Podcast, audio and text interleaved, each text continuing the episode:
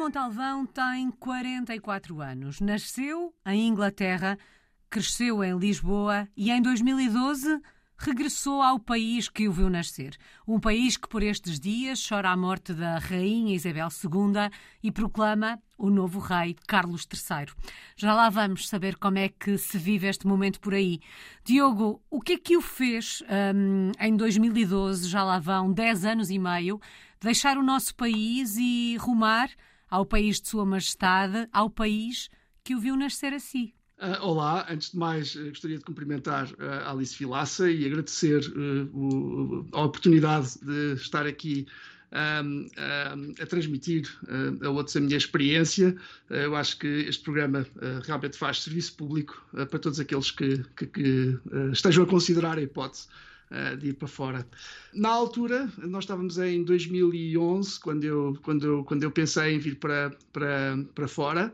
Uh, estava casado e nós vivíamos em Portugal uh, e eu tinha um, um, contrato. Eu estava a trabalhar para um Politécnico na altura, trabalhei lá muitos anos, mas depois tive uma hipótese de ir para um programa no Instituto Superior Técnico que era o MIT Portugal. Tive um contrato de um ano, pus uma licença sem vencimento no Politécnico onde estava uh, e a intenção era ir para Boston, para o MIT mas devido à, à, crise que nós tivemos, que seguiu à crise das dívidas soberanas, não havia capacidade para me mandar para Boston e eu fiquei no Instituto Superior Técnico a dar aulas como professor auxiliar e foi uma experiência muito interessante.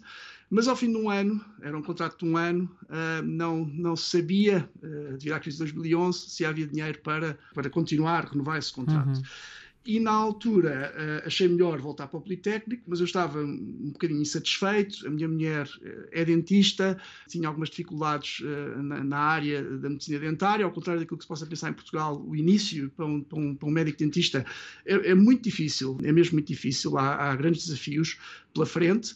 Nós assistíamos a um programa que é parecido com o Português no Mundo, que era o Português pelo Mundo na televisão, uhum. e resolvemos, resolvemos, já havia Boston, que já estava uh, a, a maturar aqui e que, e que, e que não aconteceu, e, e resolvi eh, enviar currículos para o mundo, para vários países. Portanto, Inglaterra não foi uma escolha, de alguma forma foi a Inglaterra que vos escolheu? Diria que talvez sim, eu candidatei-me para países como, tão diversos como Canadá, Uh, tive uma entrevista miserável, posso já dizer, aqui para outros que queiram também candidatar-se, correu muito mal. Era um espanhol a falar em inglês, eu não percebi nada do que ele dizia, correu mesmo muito mal. Candidatei-me para, para a Austrália também.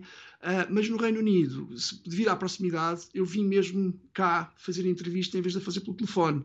E à primeira fiquei com, com o lugar. O Reino Unido, entretanto, nós, nós, nós falámos, eu com a minha mulher, e chegámos à conclusão que era, era capaz de ser um, um sítio excelente para estar, não só por ser um, um, um sítio com imensas oportunidades do ponto de vista profissional, mas também porque eh, está próximo de Portugal. Portanto, nós a qualquer momento, se precisarmos de vir a Portugal, enfiamos num avião low cost, como se costuma dizer, uh, e, e, estamos em, em três horas em Portugal. Portanto, uhum. pensámos, se calhar, se calhar até é melhor do que ir para o outro lado do mundo. E de alguma forma a ligação que tinha a este país, porque foi este país que o viu nascer, tornou esta decisão. Uh mais fácil, digamos assim?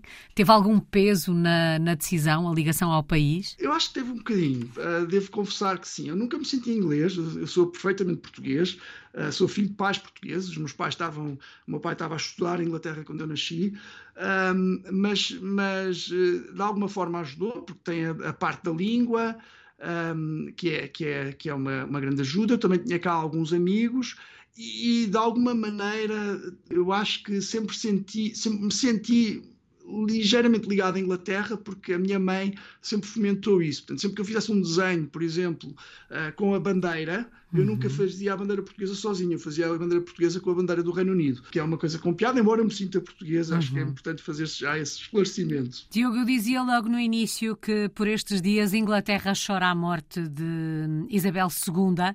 Como é que foi receber esta notícia? Como é que um português que vive em Inglaterra há mais de uma década, um português que por acaso nasceu em Inglaterra, como é que recebeu a notícia da morte da rainha? É, é realmente é, muito estranho porque hum, realmente fiquei bastante, bastante triste e senti, senti como quase como se fosse inglês, inglês de, de gema, vamos, vamos pô-lo dessa, dessa maneira. E acho, e tive algumas reflexões, tive a oportunidade de falar, obviamente, já com, com alguns uh, ingleses, amigos meus, e é extraordinário como uma pessoa que nós não conhecemos uh, verdadeiramente, nunca privámos com ela e que tem características muito especiais. É, ninguém sabe o que é que ela pensa, e eu acho que isso faz parte do seu segredo uhum. para o seu sucesso, para se tornar uma espécie de divindade.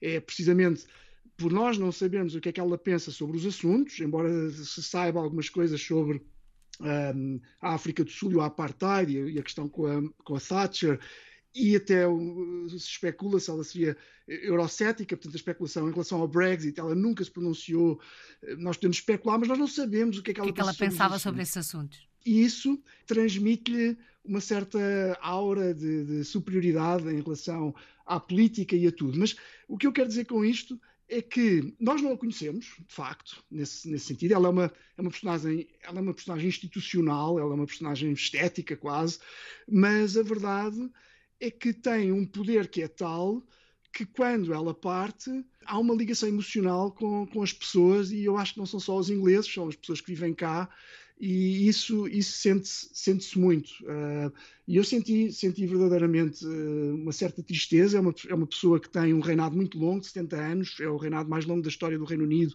Uh, e como mulher de, de, de, do, do, mundo, e é também uma espécie, acaba por ser uma espécie de uma mãe, não sei, é uma uhum. figura que sempre cá esteve para a maior parte das pessoas, eu diria que talvez 80% da população que vive no Reino Unido terá vivido só com a, com a Rainha Isabel II e eu senti, senti, senti isso. Acho que ela é uma, uma personagem absolutamente universal uhum. nesses aspectos e para quem está cá no Reino Unido isso sente-se muito e até os meus colegas ingleses ou amigos com quem eu falei que tendo, nós, nós portugueses choramos muito facilmente com as coisas, acho que somos mais emocionais.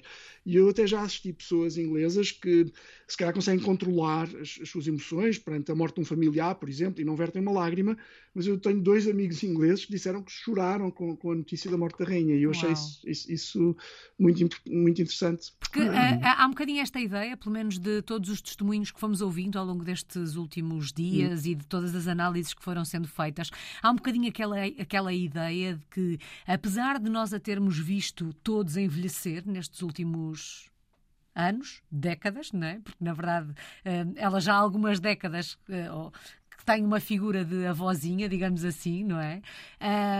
mas, sobretudo no último ano, acho que a fragilidade dela aumenta bastante, sobretudo após a morte do, do marido.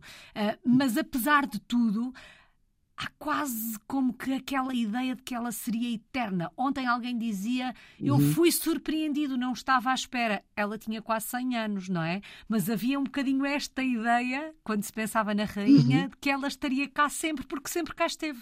É verdade, é verdade. Um, um amigo meu disse-me disse isso, com quem eu falei, um dos meus amigos ingleses, disse-me: eu, eu sabia que isto ia acontecer, mas eu nunca acreditei que isto uhum. fosse acontecer. Uh. Um, e é precisamente isso é, é, é, isso, isso é, faz parte da, da, sua. Eu acho daquilo que eu há bocadinho falei, dela ser uma, uma personagem relativamente divina, eu, eu digo que ela é divina até uhum. certo ponto, ela atingiu essa, essa aura e eu acho que, que o facto dela morrer, se calhar também tem aqui uma, uma carga simbólica.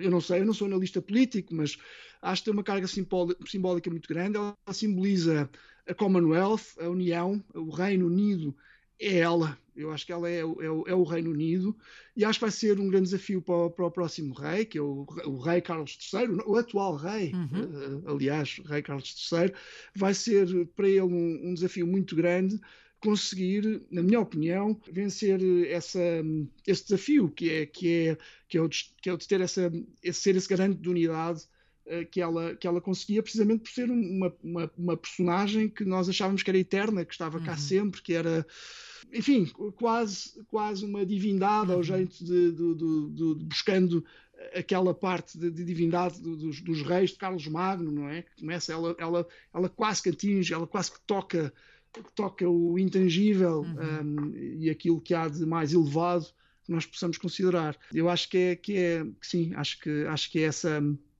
que é, vai, ser, vai ser agora uma, um grande desafio não sei. Para, o, para o rei Carlos III. E como é que está o ambiente nas ruas? É um ambiente de luto? Sente-se na rua uh, a morte da rainha Isabel II?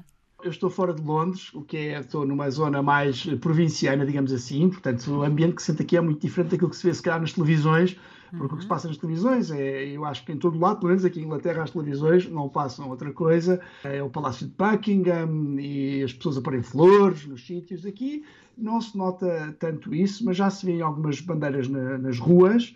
Nós recebemos também uma comunicação uh, para, se não quiséssemos que o nosso filho fosse à escola na sexta-feira, logo a seguir ao, ao, à morte da rainha, que ele podia não ir. É importante notar que uh, a partir dos 5 anos a escola é obrigatória, portanto tem que se justificar sempre as faltas. Há algo menos trânsito que se nota, algumas bandeiras que se vêem nas ruas também. E eu tive a oportunidade de ir a um pub, que é uma coisa que hoje em dia nem faço muito, mas fui a um pub com um amigo meu a beber uma cerveja, que estava cá a visitar, e uma coisa que nós notámos foi que durante o pub apareceu o discurso um discurso do, do, do, do rei, agora rei, do príncipe Carlos, agora rei, uh, Carlos III, e nessa altura o pub que estava relativamente cheio, toda a gente parou, basicamente, e nós também, por uma questão de respeito, ouvimos o discurso, Uh, em silêncio absoluto, porque estava bastante barulhento, tornou-se um, local de silêncio e assim de culto. E no final do, do discurso havia algumas pessoas a chorar. E, e ficou assim um ambiente um bocadinho, um bocadinho pesado. Uh, portanto, nota-se algum peso nesse aspecto. Um, ehm, e, e, vai haver, vai ser feriado no dia do, do, do, funeral também, portanto vai haver algumas alterações a nível, enfim, profissional das, das coisas, portanto está, está, está tudo um bocadinho um bocadinho, não sei como dizer, mas em, há assim uma certa. As pessoas estão, estão a seguir atentamente todas as, todas as coisas que estão a passar, embora o dia a dia continue, aqui na província, dizendo assim, na província, nota-se que há, que há uma, uma certa diferença. De repente acalmou tudo, abrandou um bocadinho tudo, o país parou para, para, para manifestar ao, deste, deste momento. Bom, e percebe-se bem por essa descrição, por essa fotografia sonora que o Diogo trouxe à rádio desse pub que ficou em silêncio e emocionado para ouvir o novo rei. Diogo, vamos voltar à sua história de português no mundo, vamos olhar para trás. Já lá vão mais de 10 anos desde que chegou à Inglaterra. Como é que foi começar do zero, de alguma forma? Foi espetacular, por um lado, porque é tudo novo eh, e essas coisas são, são, são sempre absolutamente fantásticas quando, quando a pessoa tem uma coisa nova eh, e um desafio eh, profissional, não só de profissional, mas de vida. Mas também houve, houve, houve algumas dificuldades com que nós nos deparamos. Portanto, este, este começo do zero envolveu, envolveu tudo aquilo que se, que se, possa imaginar, mudar de casa, nós viemos sem prazo, nunca foi uma coisa que se pensasse, se pensássemos ser uma coisa de curto prazo, portanto viemos um bocadinho sem prazo, portanto envolveu ter que arranjar um sítio onde, onde viver, para isso tivemos ajuda de, de, de amigos uh, em Londres, houve um amigo que me ajudou particularmente uh, na transição, ao mesmo tempo senti-me muito bem acolhido no, no, no, local de trabalho, profissionalmente, pelo, pelos meus uh, pares, Tive dificuldades, por exemplo, a abertura de uma conta num banco, foi, foi um episódio absolutamente inacreditável. Eu começámos por ir para, para um, eu não vou dizer aqui os nomes dos bancos, porque não quero estar a dizer mal dos uhum. bancos, coitados, mas comecei por ir a um banco, até existe em Portugal, e eu vinha com o contrato de trabalho, já tinha assinado também o, o, o contrato de arrendamento, e eles acompanharam-me à porta do, do banco. Fui a outro banco, também, também existe em Portugal, e ba basicamente deixavam que eu abrisse uma conta sem cartão de débito. Fui a um outro banco que não existe em Portugal e deram-me um folheto para pessoas que tinham sido presas ou uh, que tinham uh, entrado em bancarrota. Eu não sei se estava muito mal vestido, o que é que foi que causou esta impressão. E finalmente, à quarta tentativa, lá consegui abrir uma conta num banco, porque estava já a ver as coisas muito complicadas para, ir, para conseguir receber, porque eles só me pagavam uh, por débito uhum. bancário. Portanto, isto foi um episódio absolutamente horrível. Houve outras histórias que outras pessoas contam a propósito de ter que se pagar rendas antecipadas de seis meses uh, quando se tem uma casa em Inglaterra. Isso aconteceu-me, mas eu usei o meu amigo, um, eh, mal eles me disseram isso, eu fiquei em pânico, eu não tinha dinheiro para pagar seis meses de renda, que cá são caríssimas, E esse meu amigo que estava em Londres, que ainda por cima tem o mesmo nome que eu, também se chama Diogo, um, disse-me: dizes que tens, dizes que tens cá a conta, e mal eles te peçam para pôr o depósito, eu transfiro o dinheiro instantaneamente e depois fazes, fazes contas comigo. E assim fizemos e eu consegui ultrapassar algumas dificuldades uh, com essa ajuda. Bom, já tinha ouvido falar de, de algumas burocracias, uh, no sentido de abrir a conta que é necessário o contrato de arrendamento ou para arrendar uma casa é necessário um contra, uma, uma, conta no banco é. e às vezes isto no, no início da experiência torna tudo mais difícil, mas ainda não tinha ouvido uma, uma história como, como a sua. Já vamos continuar a olhar para o processo de adaptação, mas há pouco o Diogo dizia nós viemos sem prazo. Mas neste uhum. sem prazo, alguma vez vos passou pela cabeça que passados 10 anos, uma década, continuariam por aí? Não. Quando eu digo sem prazo, eu acho que pensei era um sem prazo, eu não tinha um prazo de 3 anos, uhum. ou 4 anos, ou 5 anos, mas eu pensei que ao fim de uma década talvez já tivesse regressado a Portugal. Não tínhamos uh, filhos, queríamos desenvolver a nossa carreira profissional. A minha mulher só se tinha formado há dois anos, eu tinha acabado o doutoramento há dois anos, portanto, eh, estávamos em fases relativamente iniciais das nossas carreiras e pensámos isto é uma boa oportunidade para nós darmos aqui um, um boost à, à, nossa, ao nosso perfil profissional.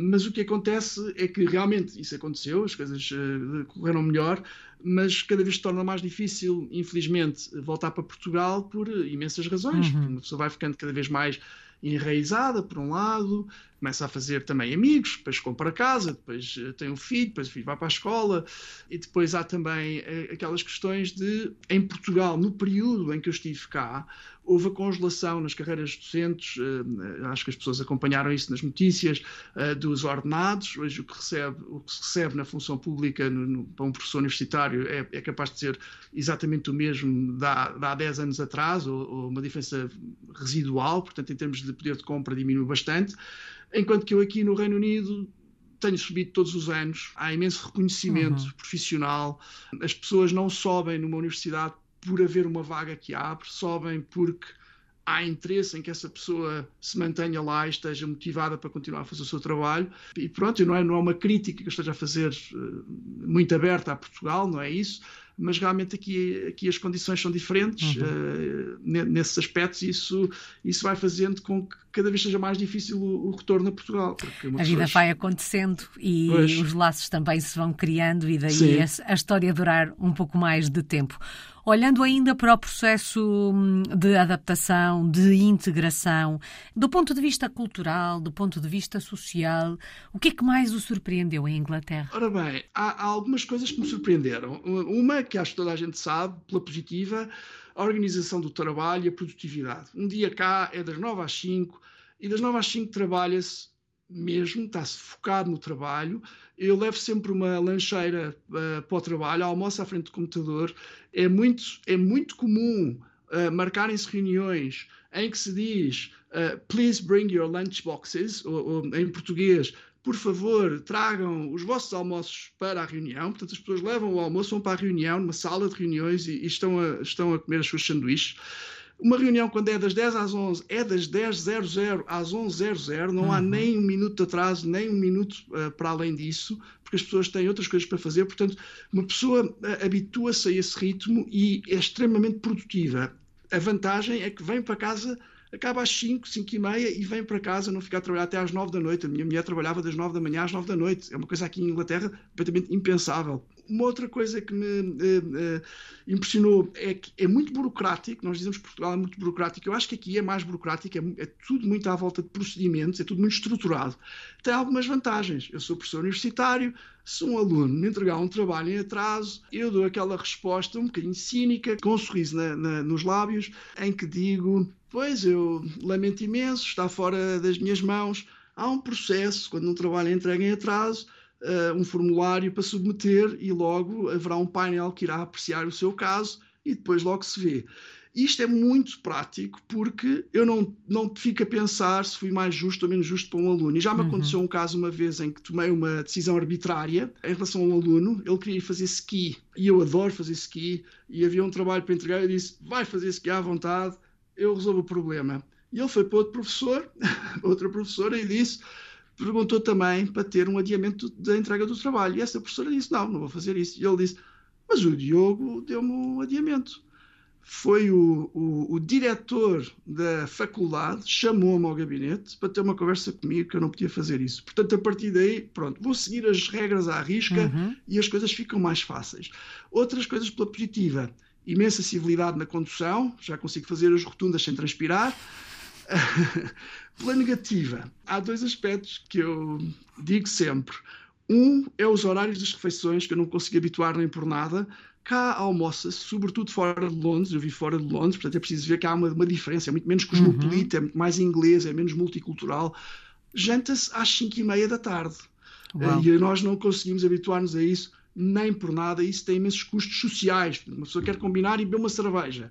Combinamos, sei lá, às 7 da tarde. O inglês vai depois do jantar, mas eu vou antes do jantar. Portanto, é, é uma coisa que bastante torna as coisas relativamente incompatíveis. E a outra é que, que nós observamos muito, estando no sul de Inglaterra, onde há praia, é que os ingleses vão para a praia e deixam o lixo todo na praia. E eu acho que isto é importante que se hum. saiba. Não, não têm a mesma cultura. Fazem barbecues, a partir das 6 da tarde está tudo a fazer barbecues na praia e deixam lá ficar tudo: as latas de cerveja, os sacos de plástico, fica lá tudo na, na, areia para alguém depois limpe. Entre aspectos positivos, aspectos negativos, a verdade é que já passou uma década desde que chegou à Inglaterra, sente-se em casa? É difícil, eu acho que nunca nos sentimos em casa, porque de certa forma nada disto é nosso. Eu, eu, eu, eu fui a Portugal agora, fui ao Algarve e aí sinto-me em casa, não sei, os cheiros, a calçada portuguesa, algumas coisas, alguns pormenores que eu nem sei muito bem explicar que me fazem sentir em casa.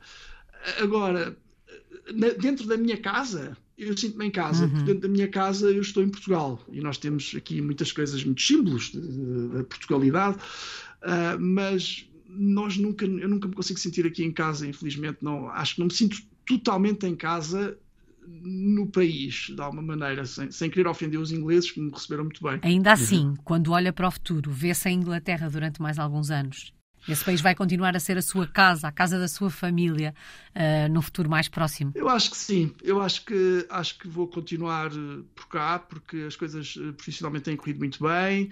Não estou a ver como é que faço para voltar para Portugal para uma situação em que desse ter uma qualidade de vida de certa forma equivalente. O nosso plano é ir muitas vezes a Portugal, ou ir algumas vezes a Portugal para visitar a família e, e, também para o nosso filho. Nós temos um filho, uh, poder uh, estar com a família, que achamos que é, que é, que é fundamental para, uhum. para, o seu crescimento. mas eu acho que, que, estamos bastante enraizados cá, de alguma maneira. Ele agora também já começou o colégio, já, já é muito inglês em alguns aspectos. Às vezes tem graça, outras vezes eu não acho graça nenhuma. Até já me corrijo, corrijo o sotaque e tem 4 anos. Portanto, está a ver como isto, ao, ao que isto chegou. Bom, mas uh, há pouco o Diogo falava que dentro da vossa casa há muitos elementos da Portugalidade. Há essa vontade também de vir a Portugal muitas vezes. É desta forma que se vai fazendo a passagem de testemunho e ensinando, neste caso, ao vosso filho. Uh, que nasceu certamente, não sei se nasceu aí ou não, mas pelo menos nasceu. que está a crescer num país uh, diferente do do pai e do da mãe, é assim que vocês lhe vão ensinando o que é ser português? Sim, exatamente. Portanto, nós temos aqui uma, uh, esses símbolos precisamente, temos, por exemplo, se houver jogos de futebol, eu não ligo muito a futebol, mas se houver jogos de futebol, sei lá, do europeu ou do mundial que vai agora haver, nós temos uma bandeira enorme uhum colocamos uh, portuguesa para ele poder ter esse contacto. Eu vejo sempre uh, as notícias na RTP, dá para ver na internet, em, em, português. Ouço podcasts em português. Vejo, temos vídeos também para ele ver bonecos animados em português. Eu até, eu até digo que os bonecos animados em português que ele vê são escola, porque é para ele ter sempre esse contacto com a, com a língua. Uh, portanto, nós cá em casa somos muito portugueses, a, a, a, a culinária, o que nós cozinhamos é, são sobretudo coisas portuguesas, com aquilo que conseguimos encontrar que seja mais semelhante. Compramos também produtos portugueses no, numa loja uh, portuguesa que há aqui perto e, portanto, tentamos sempre uh, lembrar ao nosso filho que estamos em Portugal e fala-se sempre cá em casa em português. O meu filho começou a perceber agora, e já me disse isso, que eu falo inglês. Uma vez virou-se para mim e disse-me que eu não falava inglês, porque eu, eu digo-lhe sempre, eu não falo inglês. Se ele se vira para mim e me diz qualquer coisa em inglês, eu digo que não percebo, que é para o obrigar uhum. a ter que manter esse contacto com a língua. E depois fazemos chamadas para Portugal. Hoje em dia, com as tecnologias, é muito, é muito fácil uh, mantermos, uh, mantermos algum contacto. Eu acho que é muito mais fácil do que se calhar era para a imigração do, dos, dos, dos, anos 60 ou 70, com os telemóveis e com a internet. Uhum. Conseguimos ver as pessoas, embora não possamos tocar. E eu acho que isso é, é, é, muito importante. Diogo, vamos então olhar para o lado profissional desta experiência. Já percebemos que é professor, que trabalha na faculdade, mas fale-nos um bocadinho deste projeto profissional que tem em mãos. Então, eu sou professor universitário. Neste momento estou na Universidade de Bournemouth, que é no sul de Inglaterra. Bournemouth é uma localidade com, com areia, com praia de areia.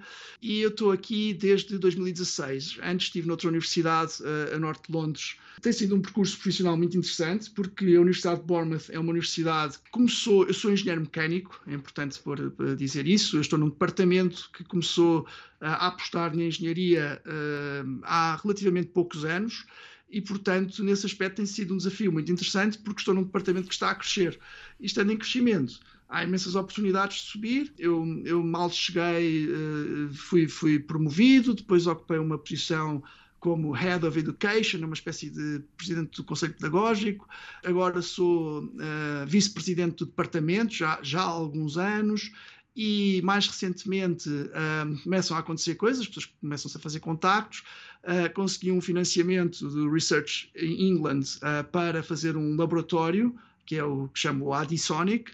Tenho um laboratório meu, portanto estou a liderar um, um projeto de investigação.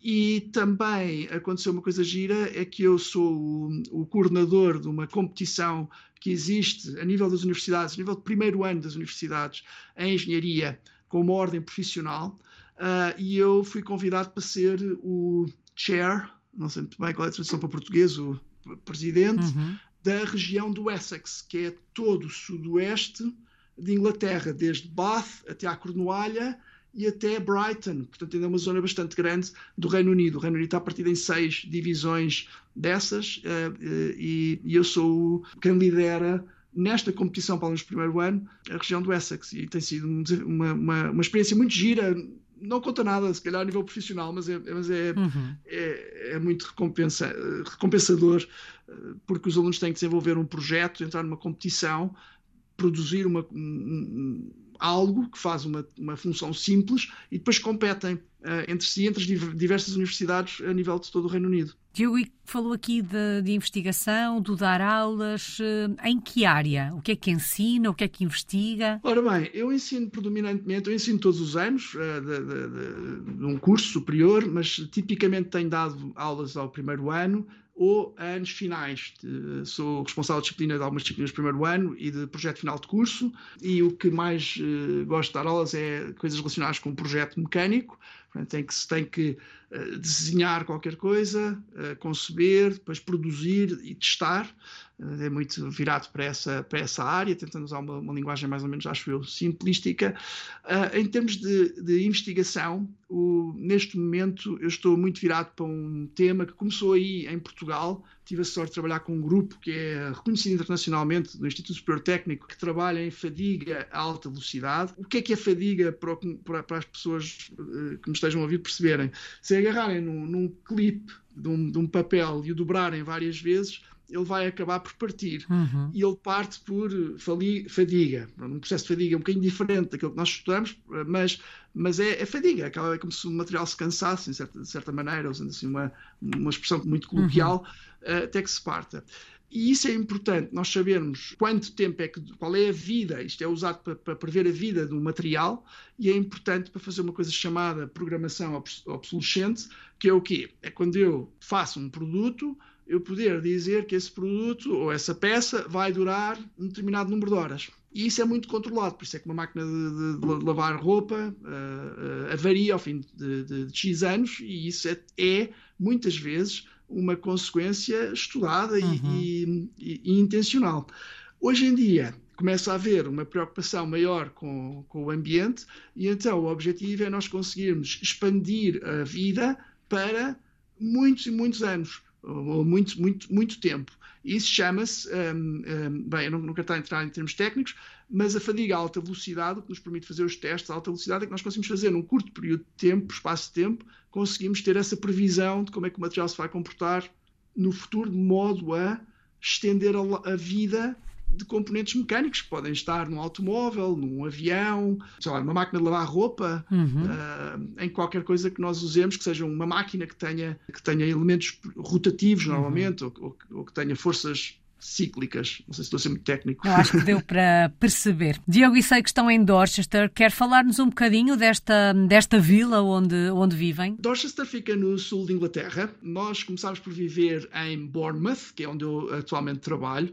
Uh, a razão de nós termos mudado para Dorchester é porque isto é muito campo, esta, esta, esta zona onde nós estamos. Nós estamos em uhum. Dorset, é como se chama uh, a região. E a razão de termos vindo para Dorchester, que é uma vila pequena, tem que ver com, com eu trabalhar em Bournemouth e a minha mulher ter, trabalhar em Sherburne. Portanto, a minha mulher trabalha 30 minutos a norte de onde eu estou e eu trabalho 45 minutos daqui para este. Portanto, é como se fosse um triângulo, eu estou no, no, no vértice de um triângulo retângulo. É relativamente pequena, eu, eh, é muito campo, mas é perto do mar, o que é uma coisa boa, que é uma coisa que nos faz muita falta a nós uhum. portugueses, é estarmos perto do mar. Temos aqui a costa jurássica, que é, que é absolutamente eh, é linda, é, é muito bonita, e temos também, eh, em Bournemouth, sobretudo, praias com areia a sério, com areia fininha uh, e não com, com, com, com aquelas com calhaus que se chamam uhum. os, pebbles.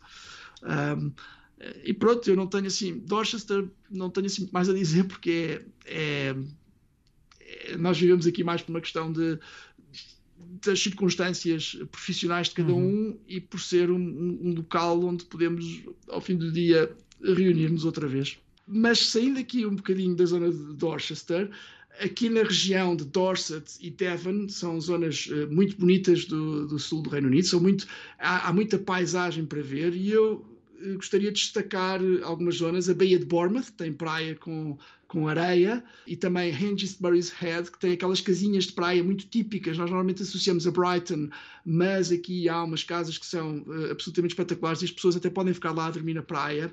Existe Lower Cove e a costa jurássica que tem o mar, fica um, azul turquesa, parece que estamos nas Caraíbas, uh, embora a temperatura não seja tão agradável como uhum. nas Caraíbas. Temos também New Forest, aqui ao lado, que tem cavalos selvagens. E finalmente, uma localidade que eu gosto muito, mas já fica mais para o lado da Cornualha, eu gostei muito de visitar este sítio, foi Dartmouth, que é onde está, um, em Devon, que é onde está a casa da Agatha Christie, é por aí nessas bandas, e tem um comboio a vapor a funcionar, e umas casinhas, é muito típica, é uma zona muito, muito engraçada. E assim, mais ou menos, uh, fica, fica um, um apanhado daquilo que eu considero ser as, as, zonas mais giras para visitar aqui nesta região. Mas tem um local preferido na, nesta vila onde vivem? Aqui, aqui na vila onde vivo, nós vivemos no, no, num sítio chamado uh, Poundbury, que é um bairro que é bastante interessante, é um bairro relativamente novo, mas que é construído uh, seguindo as regras da arquitetura do Príncipe Carlos, o agora rei. Uhum. Uh, ou seja, é um misto de tradicional com novo, por ser uma coisa relativamente recente, e portanto é, é, é, é eu, acho, eu acho particularmente uh, bonito o, o, bairro onde nós estamos, está tudo muito uhum. bem arranjado, Uau. não há lixo na rua, tem muitos parques. Portanto, nós temos de levar o, o, nosso filho para o parque, tem um parque enorme que é, que é, que é muito agradável aqui muitas vezes, embora tenhamos a, a praia relativamente perto, os ingleses têm muito hábito de ir para o parque fazer piqueniques, um, e isso, esse parque é, é particularmente, um, particularmente agradável. Diogo, qual é que tem sido a maior aprendizagem desta última década? Eu diria que é, uh, por um lado, o mundo é, é muito mais pequeno do que nós pensávamos, eu já referi isto anteriormente, sobretudo devido à tecnologia, portanto, se houver pessoas que estejam a pensar em ir para fora a verdade é que eh, facilmente nos conseguimos uh, pôr uh, aqui uh, de avião, no caso de estarmos no Reino Unido, uhum. claro, se as pessoas estiverem mais longe é mais difícil, mas também através dos computadores, telemóveis e, e, e, todos os meios de comunicação que existem atualmente, as pessoas podem muito rapidamente estar em contato umas com as outras, uh, ver-se. Acho que na, na Covid isso foi, foi particularmente uh, algo que as pessoas uh, conseguiram ver com atenção. Por outro lado, e talvez em jeito de antagonismo, é, é, que, é que o mundo sendo pequeno, é também gigante por causa da multiculturalidade. Um, em Portugal eu trabalhava com portugueses, a maior parte das pessoas que eu conhecia eram portugueses, eu tive aí, ainda trabalhei com um romeno e com um belga, que foi o mais exótico que eu consegui encontrar, e uh, hoje em dia eu recebo telefonemas de pessoas na Índia no Natal para me darem, alunos meus, ex-alunos, para me, para me darem um abraço. Trabalho com iranianos, chineses, gregos, nigerianos, eh, paquistaneses, pessoas de todo o mundo, e, e, isso para mim foi, foi uma grande lição, porque uhum. mostra quão grande o mundo é. Aprendemos imenso a valorizar mais os outros, a perceber melhor. Eh, eu não queria usar a palavra politicamente correto, mas talvez a importância da, da educação, da educação em termos de ser bem educado para, para os outros, de, de respeitar a diferença eh, nos outros e aprendemos imenso uh, sobre nós mesmos a partir dessa experiência. Eu acho que isso tem sido, para mim, a, a maior aprendizagem. Saudades de Portugal. O que é que sente mais falta do nosso país estando longe? Família, colo, talvez. Uh, sobretudo tenho essa preocupação por causa do meu filho. Eu quero que ele perceba o valor da família. O, os ingleses têm uma visão diferente daquilo que é a família. É mais, é mais confinada, um núcleo mais pequeno. Para nós, a família é é os primos, os, os, avós, os tios, depois já entram os amigos, uhum. os primos por afinidade, eu, sei lá, eu tenho, eu tenho, tenho, tenho uma família enorme por causa disso, porque até tenho pessoas que digo que são primas, que não são primas, são temos primos em comum, então uh, uhum. uh, o conceito o primo é do meu diferente. primo, o meu primo é. exatamente. Uh, o sol faz muita falta, o sol faz muita falta neste país, embora hoje em dia com as alterações climáticas, este verão teve, teve um verão espetacular aqui, não sei se serão boas notícias, mas teve um verão uhum. espetacular, invulgarmente bom. Nós, quando fomos para Portugal, só para ter uma noção, estavam aqui 33 graus, chegámos a. Isto foi em agosto, estavam aqui 33 graus, em Portugal estavam 28 uh, o que é uma coisa uhum. uh, sem precedentes.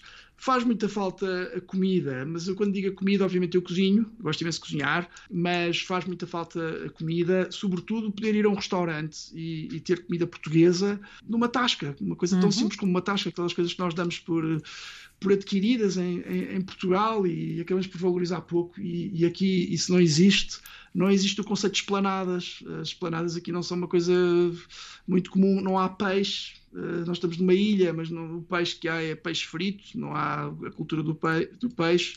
E depois, obviamente, uh, ouvir a língua portuguesa, o que faço ouvindo programas como o Português no Mundo, através de podcast. Que palavra escolhe para resumir a última década? Eu, eu já tinha pensado numa palavra, porque, porque ouço o programa e, e, e já tinha pensado numa palavra. Um, e a palavra que eu vou escolher, se calhar, não sei se é um bocadinho pretenciosa, mas aqui vai, é contradição. Talvez seja uma palavra um bocadinho pesada, porque encerra duas faces, uhum. uma boa e uma menos boa de toda a experiência. Um, a boa, obviamente, que é a parte da aprendizagem, do crescimento, o nosso autoconhecimento. Eu acho que, que o sucesso também, uma coisa que eu acho que é incrível, é que, não sei se é se é, se é, pelas pessoas que conheço, mas as pessoas que normalmente têm pelo menos alguma, alguma formação académica, e se calhar não só, mas eh, aquelas que eu conheço que foram para fora, eh, têm tido sempre eh, sucesso profissional e as pessoas que conheço no português, no, português no mundo normalmente acabaram por vingar um, de alguma maneira. Isto mostra bem o bom que nós somos e que muitas vezes uh, tendemos a, a, menorizar um pouco, a ser, sermos um bocadinho tímidos. Uhum. Nós somos muito bons, temos, temos, temos algumas qualidades que são, que são uh, francamente uh, boas, somos muito versáteis. Acho que também outro aspecto bom desta palavra contradição é, é, é a conquista, não é? Uma pessoa, a sensação de, de superação, de ter conseguido uh, ultrapassar um desafio. E é nessa parte do desafio que vem a parte menos boa da contradição, para mim, que é é que isto implica uh, muito sacrifício, por um lado, uh, algum isolamento uh, que, que, existe. Uma pessoa tem saudades de casa, tem saudades das pessoas e é impossível eu ir agora, ok, quero ir tomar um café com a minha irmã. Não posso. Uhum. simplesmente é, é, impossível fazer isso naquele momento. E pronto, eu acho que é, que é por isso que eu escolho a palavra contradição, é porque há essa parte boa mas depois há o reverso da medalha em que, em que isto envolve sacrifício e muitas saudades. É uma rosa com os seus espinhos. Muito obrigada, Diogo Montalvão. Está em Inglaterra, chegou há 10 anos e meio para dar continuidade a uma história de português no mundo que, na verdade, começou no dia em que nasceu, porque nasceu em Inglaterra. Inglaterra, o país que por estes dias chora a morte de Isabel II.